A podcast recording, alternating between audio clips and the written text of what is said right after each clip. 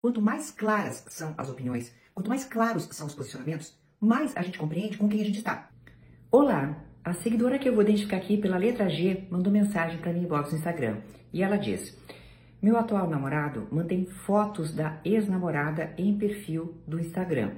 Estou incomodada com essa situação, entretanto, fico pensando que não é certo eu pedir para ele tirar, sendo que é o perfil dele. E ele já falou que gosta de manter fotos de suas ex-namoradas. Eu fico confusa, pois não sei se estou sendo errada ou certa ao me sentir mal com isso.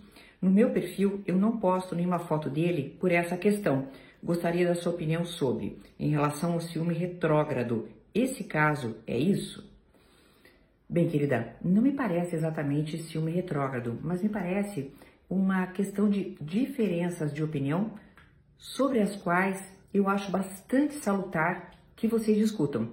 Veja bem, algumas pessoas sim têm essa ideia. Dizem, olha, não vou ficar pagando coisas para trás, eu tive uma vida, ali está meu histórico, é meu perfil e não vejo motivo nenhum para tirar. Outras pessoas já dizem, não, cada vez que eu faço uma mudança amorosa, uma mudança romântica, eu faço questão de tirar.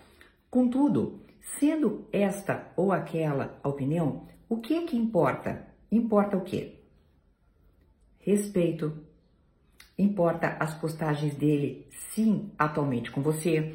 Eu até fico pensando o seguinte: você diz que não posta as fotos com ele no teu perfil por esse motivo. Ele sabe? Será que você está sendo clara o suficiente com relação ao seu incômodo? Entendeu o que eu quero dizer? É, muitas vezes, entre o certo e o errado, entre o sim e o não, tem uma faixa muito cinzenta, em que cabem várias opiniões. Só que quanto mais claras são as opiniões, quanto mais claros são os posicionamentos, mais a gente compreende com quem a gente está. E aí, avaliando com quem a gente está, já que é namoro, a gente continua ou não. Você entendeu o que eu quero dizer, querida? Pelo jeito, ele já disse, eu não costumo tirar as coisas. E você também pode dizer, Veja, eu não estou colocando nada porque me sinto incomodada. Você entendeu o que eu quero dizer? E aí, da discussão que vocês vão ter, vão surgir o quê? Mudanças? Não mudanças? Vão surgir tolerâncias? Você entendeu o que eu quero dizer, querida? É viver a dois é uma conjunção de pecinhas que a gente vai colocando perto umas das outras. E às vezes essas peças encaixam, às vezes não encaixam.